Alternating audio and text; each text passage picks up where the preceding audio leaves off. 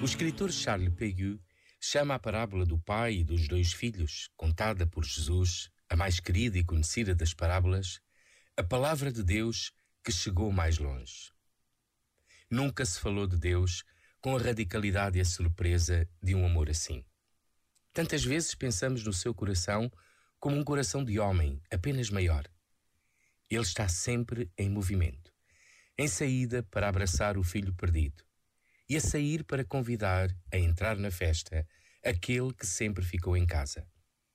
Vemo-lo como o único que ama nesta história. Um filho regressa porque tem fome, o outro pede-lhe contas como um patrão. E não desiste nunca de tentar que os irmãos se encontrem na festa. Este momento está disponível em podcast no site e na app da